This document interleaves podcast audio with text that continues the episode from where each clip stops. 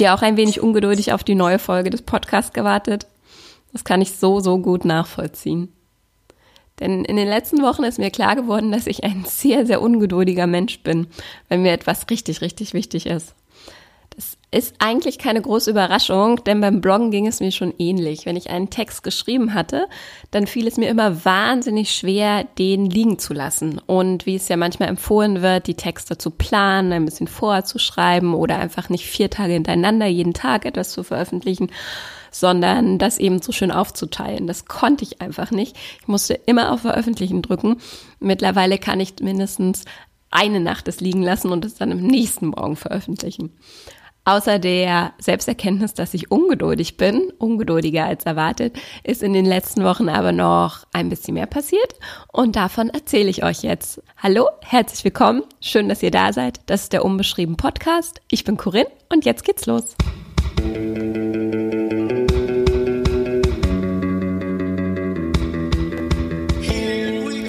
Ich weiß noch, wie ich vor einer ziemlichen Weile, da war an das Buch noch überhaupt nicht zu denken, etwas über Self-Publishing gelesen habe.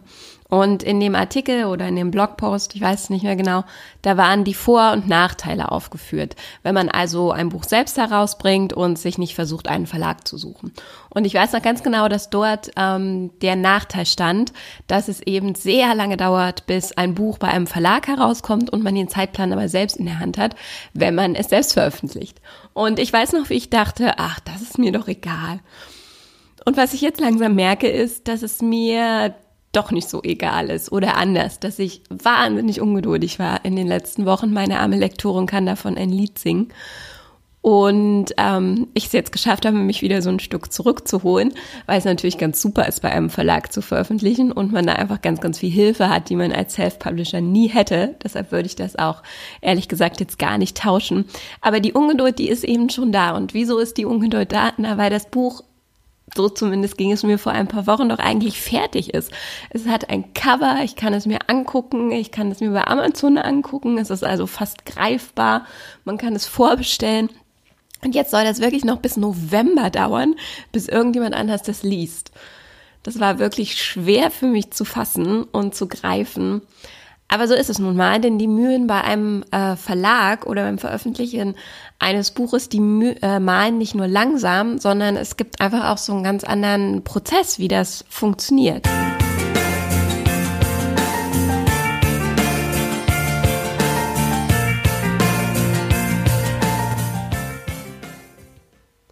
Erinnert ihr euch noch, als ich euch in Folge 3, glaube ich, erzählt habe, dass der Veröffentlichungstermin ein bisschen nach hinten geschoben wurde und ich deshalb jetzt nochmal Zeit habe, in meinem Manuskript Dinge umzustellen, dass ich es eigentlich schon hätte abschicken können, aber dass ich jetzt noch einmal reingehe. Und dann habe ich ja wirklich nochmal vieles umgestellt, umgeschrieben, teilweise Teile ganz neu geschrieben. Und als ich das dann abgeschickt habe, hatte ich wirklich so dieses Gefühl, uff, geschafft, jetzt ist es weg. Und dann, das war mir nicht so ganz klar, natürlich wusste ich, dass es ein Lektorat gibt, ähm, ging das Ganze irgendwie nochmal von vorne los. Genau, einmal zurückgespurt. Denn wenn man das Manuskript abgegeben hat, dann geht es ja erst ins Lektorat. Das machen die meisten Verlage gar nicht selbst, sondern haben dann einen externen Lektor oder eine externe Lektorin. Und die schaut eben nicht nur nach Rechtschreibfehlern oder Kommata, was sehr, sehr toll ist, sondern schaut auch nochmal generell inhaltlich in das Buch. Und dann bekommt man, hier wird übrigens gerade im Hintergrund gesaugt, nicht, dass ihr euch wundert, das sind die Nachbarn, und dann bekommt man nach diesem Lektorat den Text nochmal zurück. Und das war der Moment, an dem ich wirklich ähm, sehr scharf erstmal einatmen musste.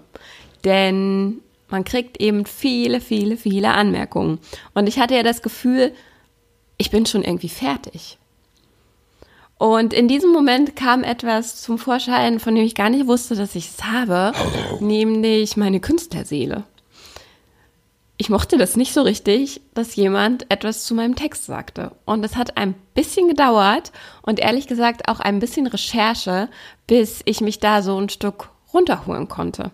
Denn das Ganze ist natürlich schon so wie sein Baby und das Baby gehört ja zu mir und man hat eben auch selbst ja die Dinge geschrieben und selbst auch schon umgebaut und ganz viele Dinge neu gemacht und dann wenn man denkt, es ist fertig, nochmal gesagt zu bekommen, wo man es besser machen kann, das ist erstmal im ersten Anschauen doch ziemlich hart. Mir hat dann auf jeden Fall geholfen, dass ich mir nochmal ganz genau angeschaut habe, wie funktioniert das denn überhaupt? Denn das Buch geht also von mir zur Lektorin, dann geht es, wenn ich es bearbeitet habe, meistens nochmal zur Lektorin und dann geht es nochmal in den Satz. Und da darf man dann bei Todesstrafe nichts mehr verändern. Aber eigentlich rein theoretisch könnte man schon. Es gibt also noch viele, viele Schritte, die kommen, wo an dem Buch gearbeitet werden kann. Auch nach dem Punkt, an dem ich es abgegeben habe, als sozusagen erste Manuskriptversion, die ich rausgebe. Ich habe auch lustigerweise ähm, vor einer Weile etwas gehört in einem Podcast mit einer Autorin, die ähm, 37 Versionen ihres Buches geschrieben hat. Das ist was, das würde ich im Traum nicht schaffen.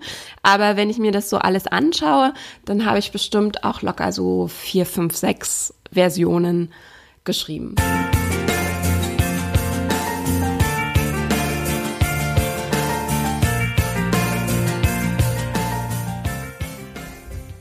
Wieso das ähm, dann doch relativ viele oder ich weiß nicht, ob es viele sind, für mich viele ähm, Versionen waren oder viel umschreiben und arbeiten an dem Text, das liegt ähm, daran, dass ich meine Art zu arbeiten so ein bisschen umgestellt habe. Ich habe das Buch angefangen zu schreiben und habe dann immer sozusagen, ähm, wenn ich mich wieder rangesetzt habe, neu angefangen, das Alte zu lesen. Und dann ist mein Perfektionismus aufgeploppt und dann wollte ich das Alte, das Geschriebene am Vortag, natürlich ähm, hundertprozentig rund bekommen. Genau, genau so, wie ich es haben wollte. Was aber passiert ist, dass ähm, man sich da wahnsinnig verzetteln kann, zumindest ging es mir so, und ähm, ganz ehrlich auch die eigene Einschätzung gar nicht an jedem Tag gleich ist. Also etwas, was man am Vortag, vielleicht auch weil man einfach schon stundenlang dran saß, doch ganz gut fand. Das kann gut sein, dass man das am nächsten Tag überhaupt nicht mehr so toll findet. Und dann führt es dazu, dass man vielleicht Ewigkeiten an einer halben Seite rumschreibt. Nun hatte ich natürlich aber eine Deadline, was total super ist. Auch das kann ich mir ehrlich gesagt beim Self-Publishing ähm, schwer vorstellen, wie man ohne den Druck, dass man wirklich etwas abgeben muss, das Ding auch fertig bekommt. Also Hut ab vor allen, die sozusagen ins Blaue schreiben, ohne dass sie wissen, wo es hingeht. Das stelle ich mir sehr, sehr hart vor.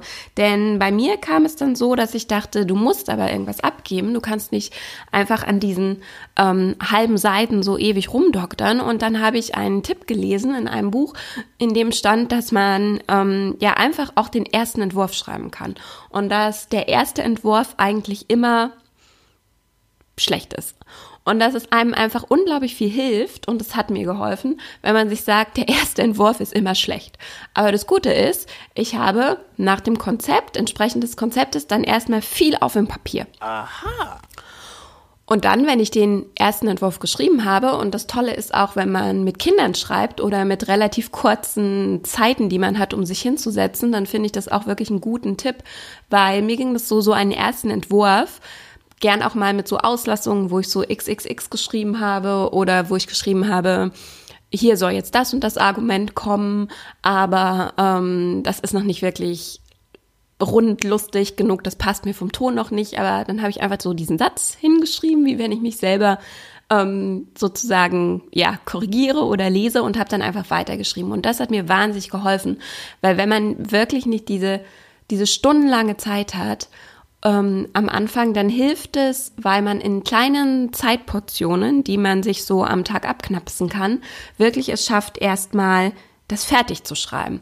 Und ganz ehrlich, ich finde, ohne ähm, dass es fertig geschrieben ist, kann es eben auch niemand ähm, bewerten, auch man selbst nicht so richtig. Und nachdem ich dann sozusagen diesen ersten wirklich ganz rohen Entwurf ähm, fertig geschrieben hatte, fiel es mir auch viel leichter, das nochmal zu überarbeiten, weil man dann auch einfach wieder Selbstvertrauen hat und weiß, ähm, ich habe das zu Ende gebracht und ähm, es ist okay und es gibt schon was und jetzt kann ich mir einfach die Zeit nehmen, um dann wieder dran zu feilen. Für das Feiern braucht man dann auf jeden Fall mehr Zeit und auch mehr Ruhe. Das habe ich auch bemerkt. Und es ist eigentlich sogar die größere Arbeit. Und wenn man irgendwo nicht weiterkommt, muss man einfach seufzen, schreien und Wein und Schokolade. Und dann versucht man etwas wieder daraus zu machen.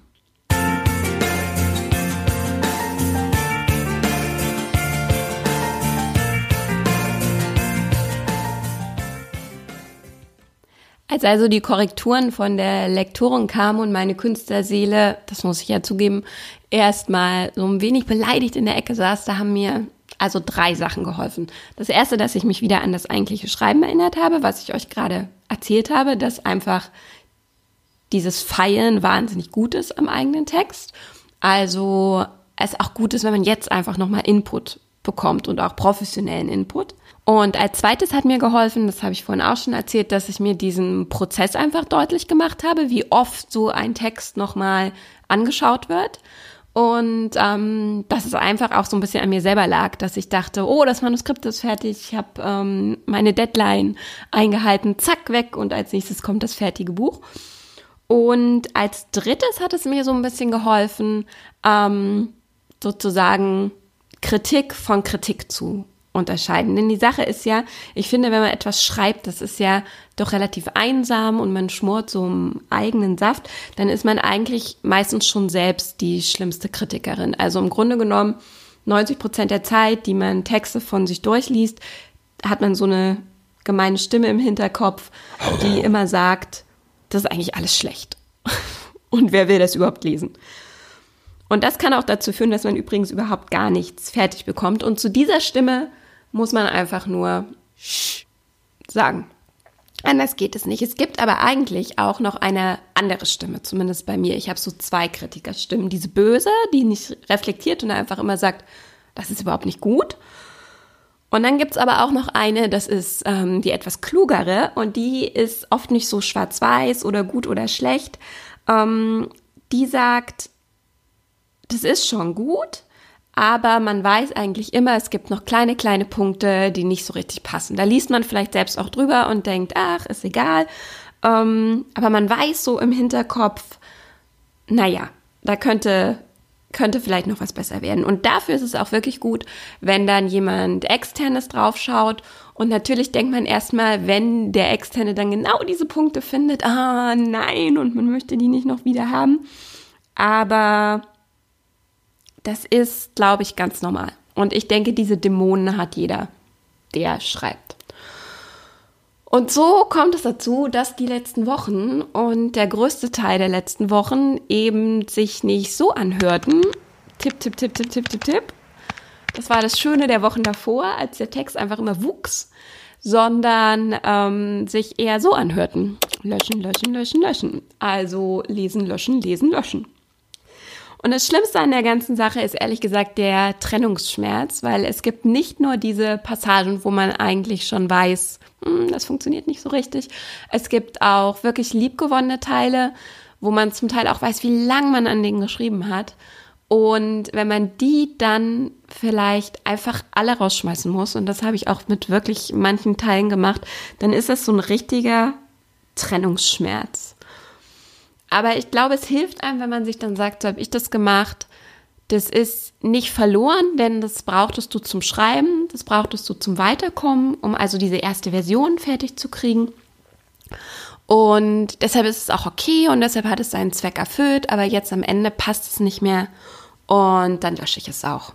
Zack. Und dann war es weg.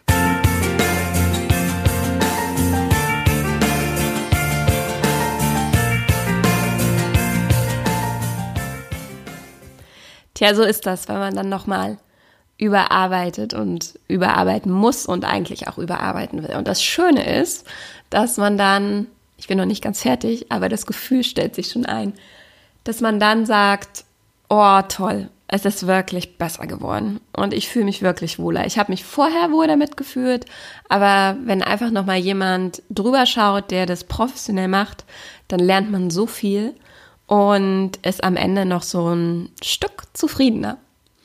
Was natürlich auch nur heißt, dass die Ungeduld wieder steigt, dass jemand das Buch endlich kaufen kann und endlich lesen kann. Und kaufen könnt ihr es ja schon, zumindest vorbestellen. Wer mir auf Facebook oder Twitter folgt, der weiß es auch schon. Ähm, da habe ich das auch verlinkt. Also vergesst nicht, das Buch vorzubestellen, wenn ihr einfach Lust darauf habt zu lesen, was draus geworden ist. Wenn ihr den umgeschriebenen Podcast gut findet, dann würde ich mich weiterhin freuen, wenn ihr mir Sternchen vergebt auf iTunes oder mir eine Rezension schreibt. Anhand der E-Mails zu urteilen, habe ich ähm, ein paar neue Hörerinnen und Hörer, über die freue ich mich. Ähm, herzlich willkommen nochmal an euch an dieser Stelle. Ich hoffe, ihr habt auch diese Folge bis zum Ende durchgehört, um euch jetzt das Willkommen abzuholen. Und ähm, apropos E-Mails, möchte ich noch etwas zur nächsten Folge sagen, bevor ich dann den Outro-Text lese, in guter alter Tradition. Ich habe nämlich ein paar Fragen bekommen per E-Mail ähm, zum Beispiel die Frage, wie mein Exposé genau aussah, wie lange das gedauert hat, bis sich der Verlag gemeldet hat. Und ich habe so ein bisschen überlegt, ob ich das beantworte, denn eigentlich bin ich ja streng genommen gar keine fertige Autorin, denn das Buch ist ja noch nicht da. Aber ähm, trotzdem freue ich mich, dass euch das interessiert und deshalb habe ich mittlerweile, glaube ich, so vier, fünf Fragen bekommen und denke, die nächste Folge mache ich einfach zu einer Folge voller Fragen und werde die euch beantworten. Und wenn ihr auch noch irgendwas wissen wollt, dann ähm, könnt ihr mir das gern noch mailen. Meine E-Mail-Adresse ähm, gibt's auf meinem Blog und überall auch sonst. corinlucabloggt at gmail.com und oder schreibt sie mir bei iTunes einfach in die Kommentare und dann werde ich versuchen, die beim nächsten Mal zu beantworten. Vielen, vielen Dank fürs Zuhören. Ich wünsche euch schon mal einen ganz tollen Sommer, obwohl ich im Juli dann gerne wieder in den Rhythmus kommen würde und am ersten die Folge veröffentlichen. Und jetzt kommt natürlich noch der Outro-Text, der ist im Jahr 2014 entstanden und heute machen wir es uns schön. Es gibt ein Rezept. Wir kochen uns berufstätige Mütter. Kochkurs heute. Es gibt berufstätige Mütter. Liebe Hobbyköche und Freunde der kleinen kulinarischen Abenteuer. Heute stelle ich Ihnen einen Klassiker der einheimischen Küche vor. Trotz seiner großen Verbreitung scheint dieses beliebte Gericht, die berufstätige Mutter, so manchem Liebhaber traditioneller Küche immer wieder neu mit seiner Existenz zu überraschen. In vielen Variationen und unter unterschiedlichen Namen bekannt, finden Sie hier nun das gängige Grundrezept. Oberstes Gebot ist wie immer die sorgfältige Auswahl der Zutaten. Als Grundmasse ist eine Frau notwendig. Die im Rezept vorgeschlagene Veredelungsform Mutter wird landläufig gern als hochwertigste Ausführung dieser angesehen. Das ist natürlich Quatsch, denn sie unterscheidet sich in Aufzucht und Pflege wirklich nur marginal vom Grundprodukt Frau und auch kaum von ihren verwandten Schwesternprodukten wie Hausfrau oder Karrierefrau. Kommen wir nun zur Zubereitung. Erstens. Die Mutter eine Frau gespickt um die Anzahl der gewünschten Kinder, vorsichtig klopfen und bemehlen, bis sie langsam weich wird. Hier ist zu beachten, dem allgemeinen Geschmack nach verliert das Gericht mit steigender Anzahl an Kindern deutlich an Qualität. Auch das ist Quatsch. Punkt Nummer zwei. Unter ständigem Rühren nun die Arbeitsstelle der Mutter hinzufügen. Theoretisch sind der Kreativität hier kaum Grenzen gesetzt. Gehalt und Position dürfen allerdings nie die der Mutterschaft vorangegangenen Aufzuchtbedingungen übersteigen, sagen manche. Insbesondere für unerfahrene Köche liegen hier die Fallstricke des Gerichtes. Daher wird gern die tiefgekühlte Teilzeitvariante empfohlen, um ein wirklich qualitativ hochwertiges Endprodukt sicherzustellen. Schritt Nummer drei. Die Mutter nun ausgiebig mit der Marinade aus Selbstzweifeln und Ideologien bestreichen. Man findet sie heute nicht nur in Fachgeschäften der Kulinarik, sondern praktisch überall und kann sie sehr kostengünstig erwerben. Für ein besseres Ergebnis sollte man die Mutter gern auch noch einige Nächte einziehen lassen. Punkt Nummer 4. Gesamtgesellschaftliche Eihülle aus Vereinbarkeitsdiskussionen, Kinderbetreuungsangebot und diversen Familienideen hinzufügen. Die Zutaten können hier nach Saison und nach Nähe eines einer Bundestagswahl variieren. Die Mutter dann gut in dieser Hülle einschlagen. Schritt Nummer 5. Bei geringer Temperatur im Ofen sehr, sehr lange garen, bis die Mutter wirklich nicht mehr kann. Schritt Nummer 6. Für die finanzielle Würzung sollten noch viele gute Ratschläge hinzugegeben werden. Hier nicht sparsam vorgehen. Und immer heiß servieren. Kleine Notiz am Rande. Für Kochanfänger empfehlen wir das ähnlich gelagerte Rezept Arbeitender Vater. Es überrascht durch eine wirklich einfache Zubereitung. Vater und Berufstätigkeit gut verrühren und fertig. Alles Gute, bis zum nächsten Mal. Eure Corinne.